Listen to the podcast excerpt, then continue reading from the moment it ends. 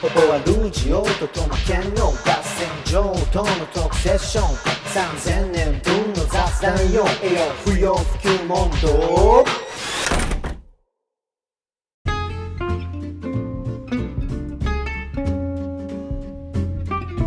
FIFQ! ゆっふふこんばんは。今日も始まりました。不要不急問答、ボリューム23。23。はい。ということでね。あ23のーなんか23って、やっぱ縁とゆかりあるさね。俺とトマケン。ありますよ。うん。深いね深い。ね。はいまあ、誕生的な、誕生的なやつね。誕生的なね。うん誕生 to the beast さ。誕生 to the beast さ。同じ誕生日だもんね。10月そうなんですよ23日。ね。はい。この二人実は。トマケン1900何何年だ？僕は91年の生まれですね。うーん。91年。はい俺86年なんで、じゃあ、ごちょうど5年。そうか、そうですね。うん。もう、5年、ちょうど5、俺が生まれたと思って、そっから5年目に、トマケンが生まれたんだ。はい。ね、生まれたじ時刻とかってさ、知ってる？なんか知ってますけど、ん？うんいや違うな。一回そ、それ系の情報を集めたことあるんですよ。おそうの、この日は何曜日だったとか、はいはいはいはね、俺は何時に生まれたみたいなのを集めたことがあるけど、ほとんど覚えてないですね。いや、これが、えい。っとですね、ねえっと、17時だったか7時だったかどっちかです。全然違うじゃん。朝の7時か、夕方17時だったかってこと？えっと、あ、まあ、5時、えっと、夕方の5時か7時かのどっちか。うんうん。ですね全然違うよね、だからね。はい。10、10何時間、10時間違うからね。いや、俺もわかんないですよ、何時間。いや、もしね、時間も近かったらもう本当になんか、やばいですね、それ。うん。僕らの苦手なスピリチュアルの話に。あ、そうそうそうそうそうそう。入ってきます同じ、同じなんか惑星の配列が、みたいな。うんうんうん。やばいね。えーまあだからといって何ってわけじゃないけどね。かなり違うもんね。だからさ、それ、そこ、お面白い、うんいいと思うんだよね。例えば今日一日とっても、トマケンと俺で多分このなんていうのかな、良かったか悪かったかみたいな評価って、うん、うん。ね、全然違うと思うさ。だけど、ね多分ね、あの、ウェイクアップ TV 的なやつ、ウェイクアップ TV 的な占いではさ、俺とトマケンの、もう、なんていうの、その、運勢は一緒だったはずだね。うん、そうですね。うん。いや、待って、目覚ましテレビをウェイクアップ TV っていう。いや、伏せた方がいいのかなと思って。若干、その、なんていうのかな、えっいやと、ーネガティブな参照の仕方だったかなと思って。ウェイクアップっていうところもね、なんかちょっと、あれだね、あなんやねんって感じだけどね。こっちの都合であ。うん。決めるわ、みたいなねあ。夜起きる人もいるっちゅうね。いや、本当そうなんですよ。いや、本当だから、占いってだから面白いですよね。占いが面白いっていうか、うんうん。なんか、占われてる俺らが面白いっていうか、うんうん。いや、本当言う通りで、うん。その10月23日に生まれたからといって、うん。そんな、そんなに共通するかねみたいなこそうなんだよとを。結構平気で、その、言うじゃないですか、占いって。うんうんうん。うん。いや、ちょっと今言い方悪かったな。そうだね。うん あのー、いや、俺も、矢部ひろ、俺俺もっていうか、あと負けもそうだけど、矢部ひろゆき、ね、ナイナイの矢部と同じ誕生日なんですよ。はいはいはい。知ってた？ね。うん知ってました。それも一回調べたんで。ああ自分と同じ誕生日みたいな。調べる調べる。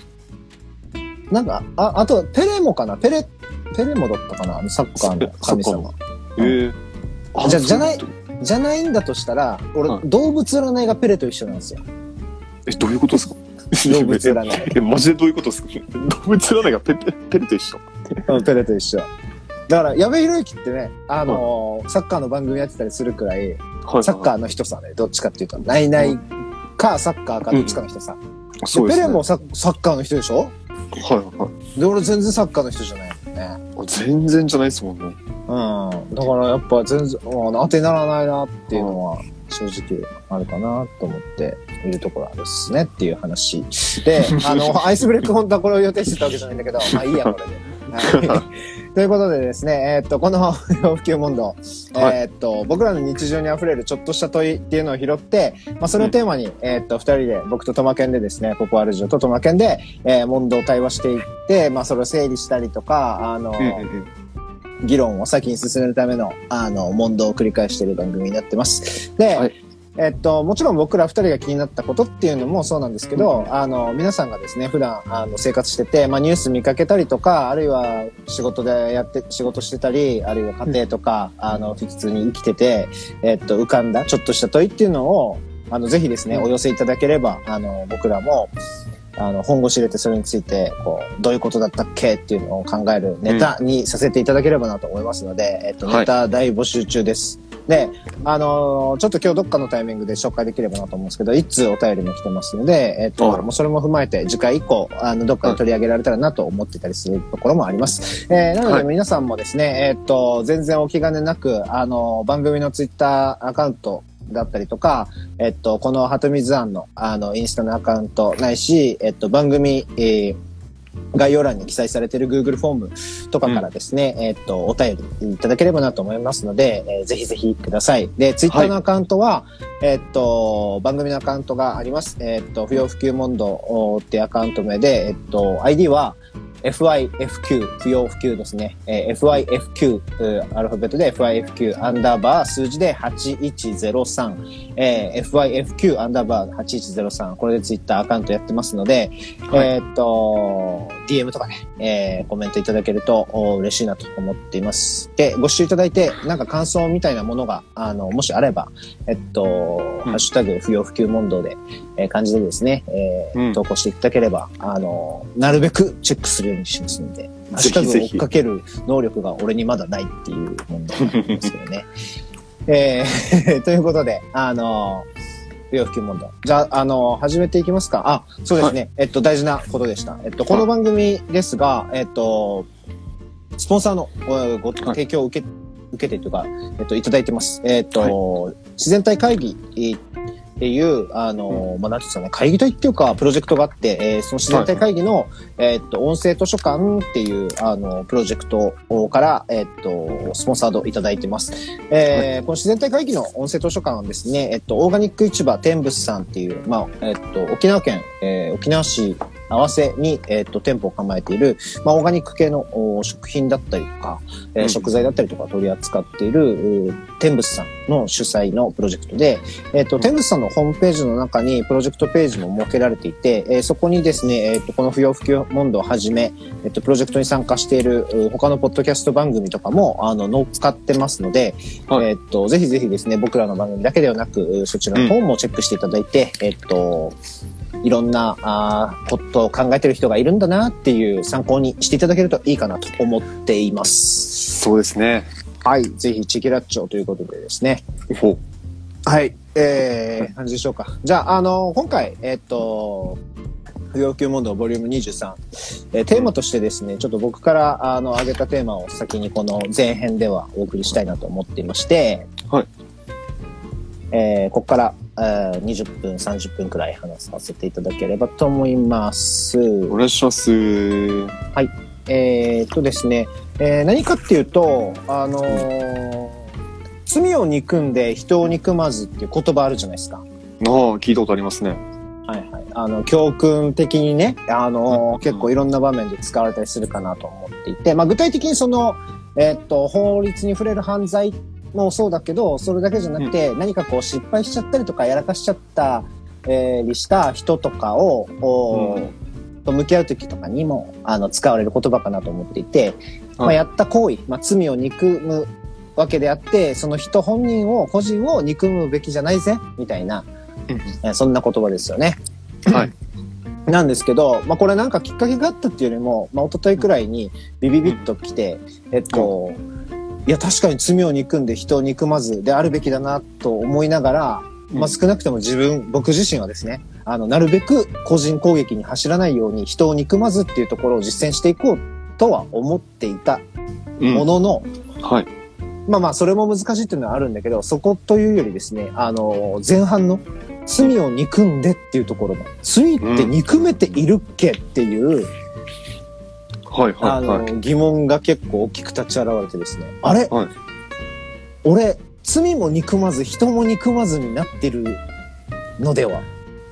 で、それを目指そうとしているがあまり、はいなんかこう、もやもやしたまんま、実は、あの、どっちも、なんていうのかな。えっと、しこりが残ったまま、うんうんズルズルしちゃってるんじゃないかなと思ってて、一個一個のことに対してですね。うん。うん、なるほど。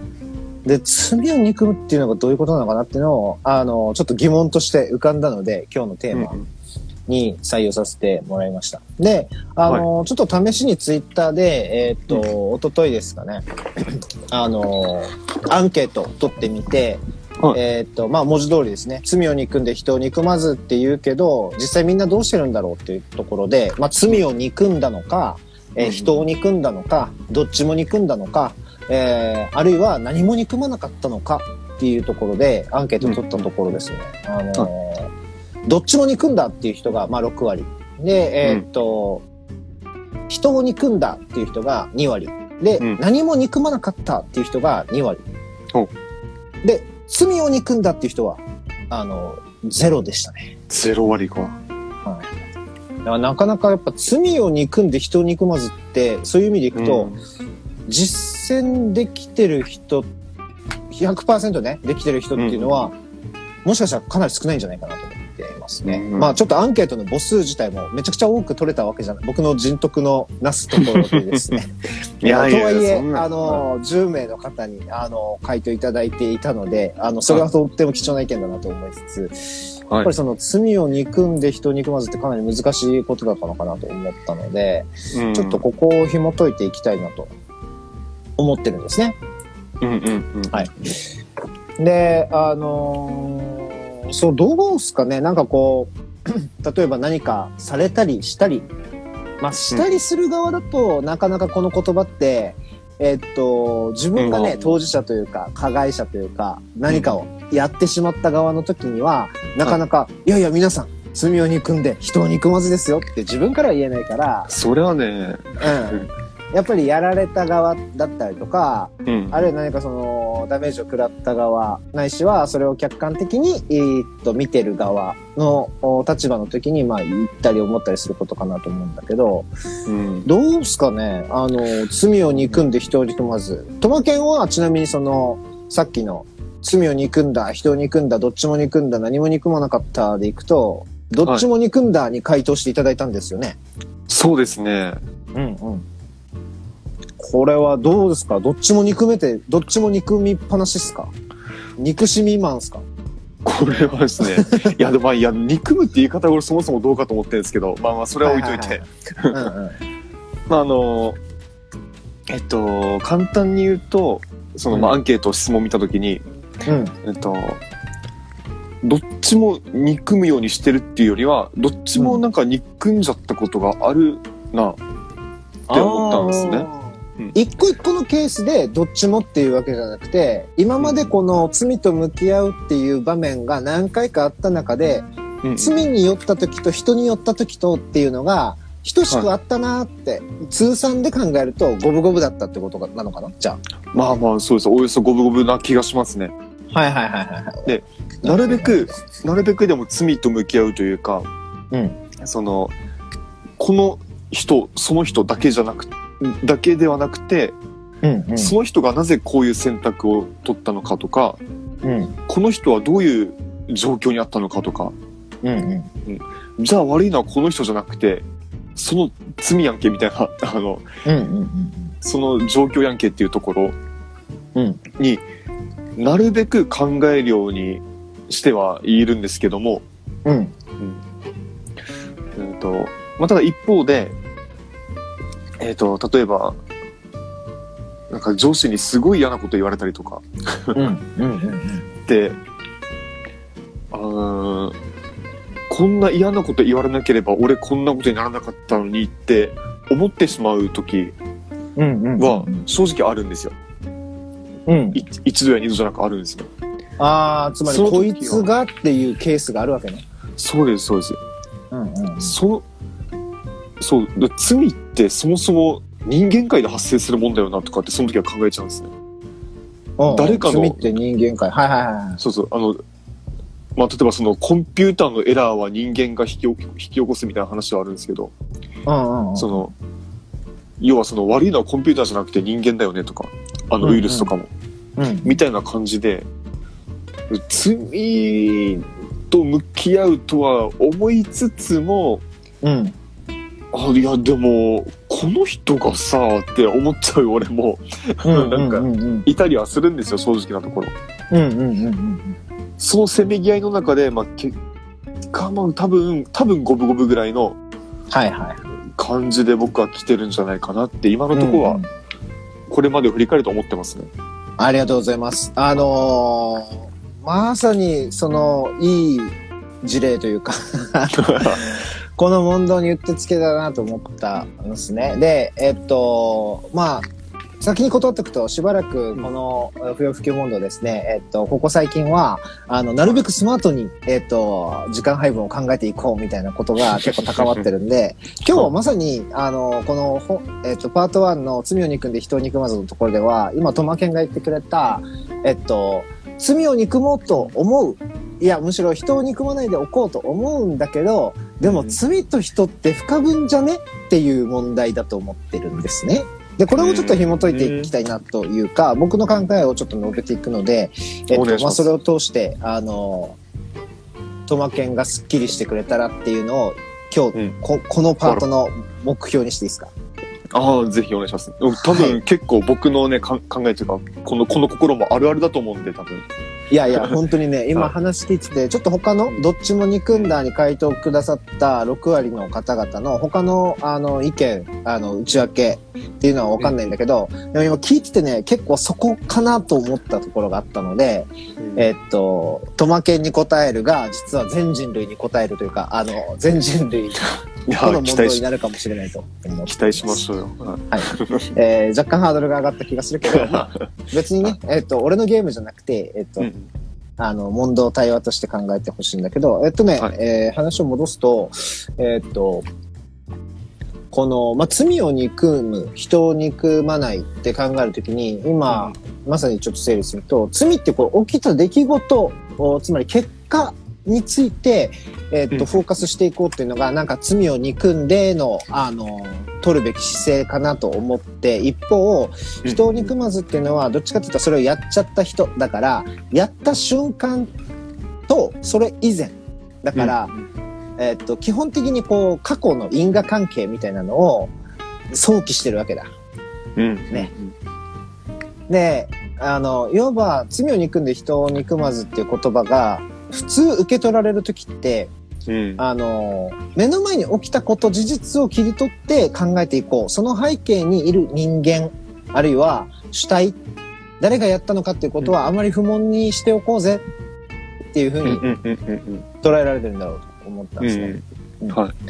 で、えーっと、今言ったみたいに、例えば、まあ、すごい問題をね、あの、ちっちゃく捉えると、ちっちゃくって言うと変だけど、何か犯罪っていうよりも、まあ、日常的なストレスっていう意味で、例えばじゃあパワー、うんパワハラ、まあ、それもすごく、あの、やばいことなんだよ。良くないことなんだけど、じゃあパワハラをがありましたと。で受けましたと、パワハラを。で、えっと、上司を、なんだあの上司、畜生って思いつつ、ハッとなって、罪を憎んで人を憎まずだ。あの上司が悪いわけじゃないって思おうとしても、いやいや、あいつがああ言わなきゃ俺はこんな苦しみ、苦しむことはなかっただろうとか、あいつがパワハラをしたんじゃないかっていう風になって、うんなんか、やっぱり人憎まずって難しいなって思っていくわけじゃないですか。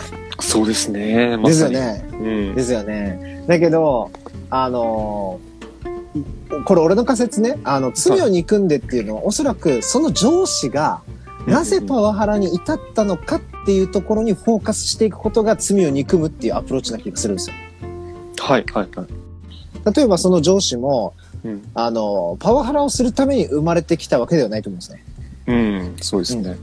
で、パワハラの申し子でもないと思うんですよ。つまり、純然たる悪ではないはずなんですよね。そういう意味で言はい、ったら。はい。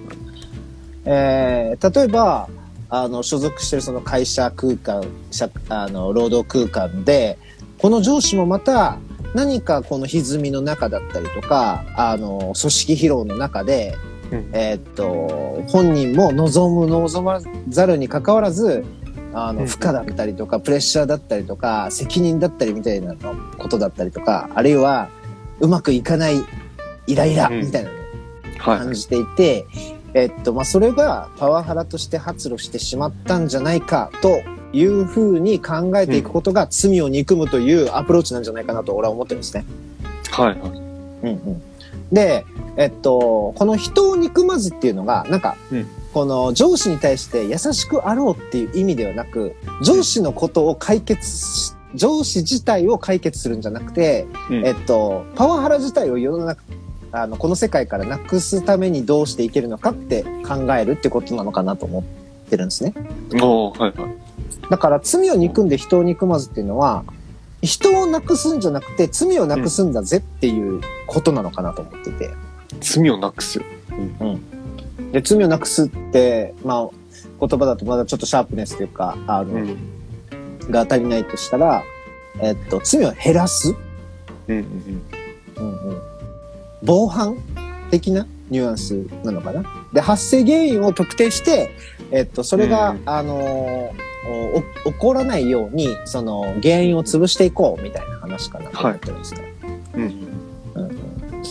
えーっと、これは、まあ、もともと、その罪を憎んで人憎まずってどこで誰が最初に言い始めたのかってなんか諸説ありっぽいんですよ。ちょっと調べてみたら。あ、そうなんですか？なんか聖書の一節なような話もあるし、いやいや、キリストじゃなくて孔子が言ったんだよ、みたいな話もあったりとかして。うんうん。まあ諸説ありなんですよ。その孔子が言ったかもよ、みたいなくらいはい。しかないらしいです。なんで、あのーわかんないけど、だけど、遡ってみれば、えっと、その儒教の孔子だったり、キリストだったり、まあ、つまりもう結構大昔まで遡るくらい、まあ、古くから言われてる言葉であるっていうことはどうやら間違いなさそうじゃないですか。うん。うん。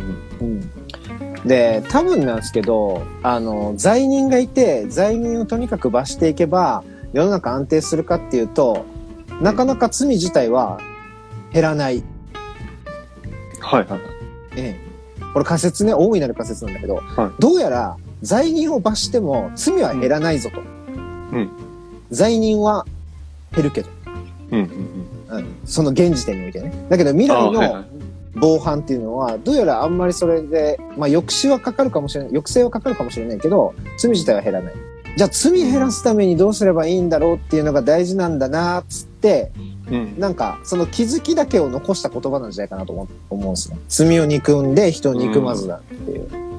はは。ぽいな。でももちろん、つもけんが言ったみたいに、罪を犯すのは人ですよね、基本的に。うん。だから、あらゆるエラーはヒューマンエラーなわけなので、うん。えっと、人のことを度外視しては罪は語れない。まあ、不可分である。うん。うん。罪と人の関係はね。だけど、えっと、人をどうにかすれば解決できるんだっていうことに終始してしまうと、やっぱり罪人を裁くっていう方法しか帰結し、見つからないはずだと思うんですよ、結局。うん。はい。で、あのそう考えると、じゃあ例えばパワハラしてきた上司がなんでパワハラに至ったのかっていうところを解決しないと、多分この上司を、な、じゃあなんだ、解雇して他の人が同じポジションにつきましたってなっても、うん。あのかつての上司、それから今の上司も、うんあのいずれの上司もこう、彼らを、彼女たちをその取りま、取り囲んでいる状況が変わらなければ、うん。あの、やっぱり同じように、えっと、パワハラだったりとか、うん、あの、その、良くないことっていうのを構造上引き起こしてしまうんじゃないかなってうん、思うわけなるほどよね。そうですね。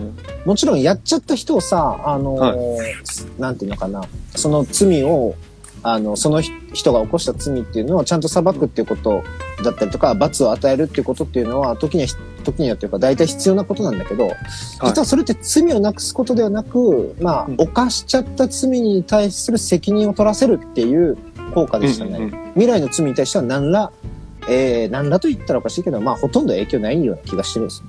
うん。まあ、罪そのものに対してはですね。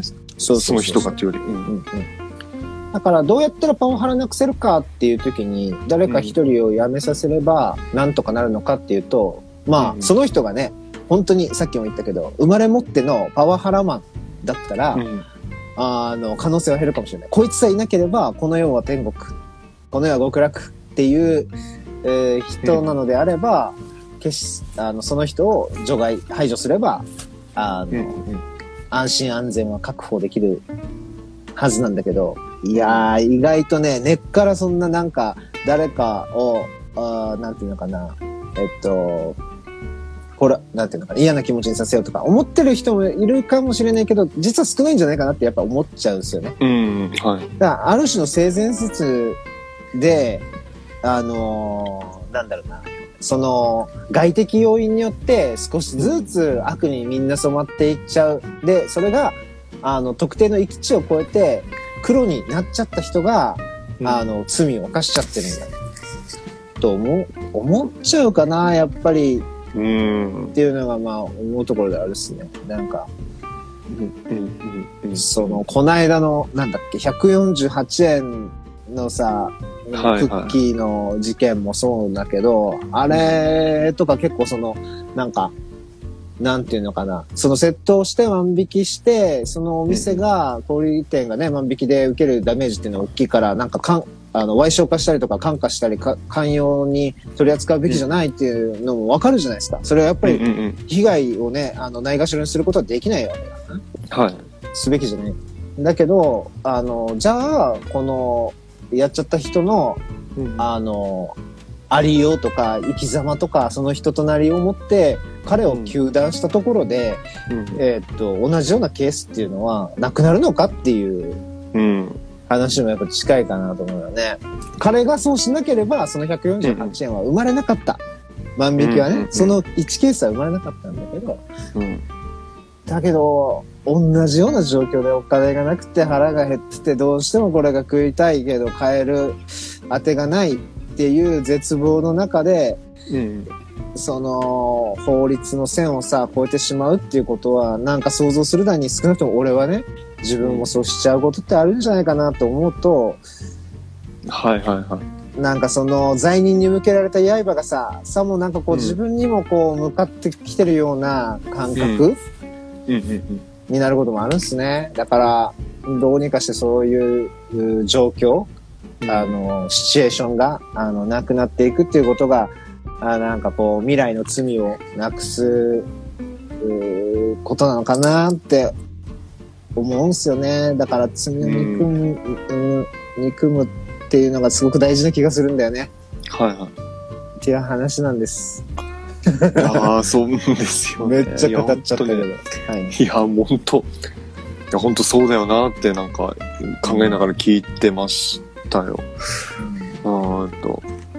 やっぱりその、まあ、罪人一人にフォーカスするんじゃなくて、うん。もっとその、後ろだったり、その構造だったりうん。を、まあ、しっかり見つめてみよう、見てみようよっていううん。のが、えっ、と、もちろん大事だと思うんですけど、うん。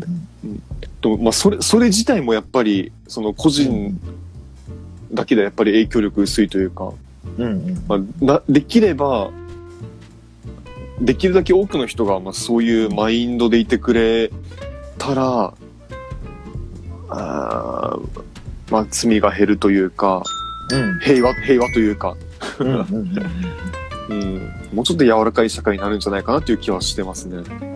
そうだよね。うん。だから、あのーめっちゃ使い古されてさ、あのー大昔から言われてる言葉なんだけど、罪を憎んで人を憎まず。で、うんあのーなんていうのかな、こう、コピペされまくった言葉っていうのはさ、なんとなくこう、形骸化していく部分もあって、なんか罪を憎んで人を憎まずも、そのパターンにちょっと陥ってるかもなと思ったんで、まあはいあのね、やっぱりなかなか整理が追いついてなくて、時間を、金がなっちゃったんだけど、はい罪を憎むっていうのがどういうことなのかっていうことはね、うん。あの、すげえ難しいことだと思うんですよね。罪、うん。罪を憎んで人を憎まずっていうのの実践はうん。絶対難しいし、特に自分自身がね、こう、被害を受けるうん。立場に近づいていけばいくほど、うん。あのやっぱり重要なのは未来の罪じゃなくて、今自分が立ち会ってる、その、うん罪そのもの、今目の前にある罪そのもの、もっと言えば犯人がいる罪そのもののことであって、やっぱりその時にそのや、やらかしたというかさ、あの、被害を与えた犯人、罪人を憎んでしまうのも、これまた人の心情として、あの、前提に置かなきゃいけないことうん。だなと思うんだよね。はい。だからこそ、あの、被害者じゃないステータスの時にこそ、どうやったら罪を憎めるのかっていうことを考えておいた方がなんかううんいい気がするんだよね。当事者になってしまうと絶対に人を憎まずなんて言ってられないと思うから。うん。うん。きついっすよ、そんなの。そうそうそう。というところでね、ちょっと罪を憎むってどういうことなのか、まだまあぼんやりしたところで、えっと今日はこの、あのーテーマね、一旦ここで閉じたいんだけど、絶対罪を憎んで人を憎まずパート2とかやってみたいね、これ。そうですね。うん。まあ、その理想と実践が違うっていう、まあ、前提で今お話だったと思うんですけど、うんうん。まあ、実践、実践っていうとちょっとまた変な話だな。うんまあ、そうなれるようにどうすればいいかみたいな、うんうんうん。もうちょっと具体的な話っていうのもまた、いつか掘り下げてみたいですね。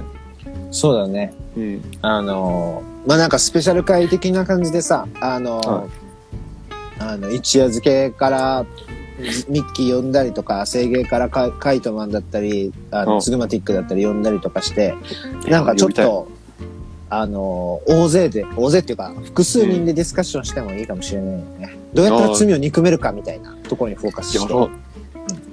真剣10代喋り場的な。あ、やばいね。はい。いや、もう何十代になってもね、真剣に喋る場っていうのは必要だと思うよ。やっぱりいや、。ほんと必要ですよね。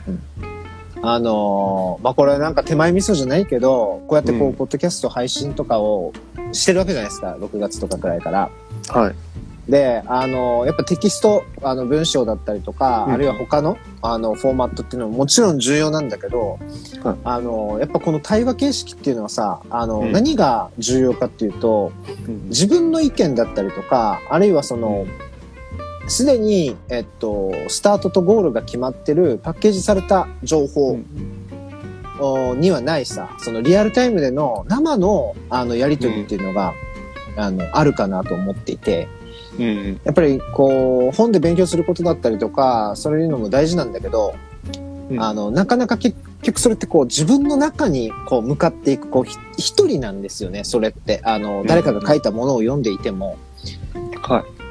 だから、こう、おしゃべり、しゃべり、しゃべる場っていうのは、やっぱりなんていうのかな、あの、リアルな反応、リアルな声、リアルな、あの、経験っていうのがそこで交換されるから、うんなんかね、血の通った、あの、ちなんていうのかな、発見とか学びが生まれるんじゃないかなと思っています。ので、はい。まあ、ぜひぜひディスカッションできたらなと思いました。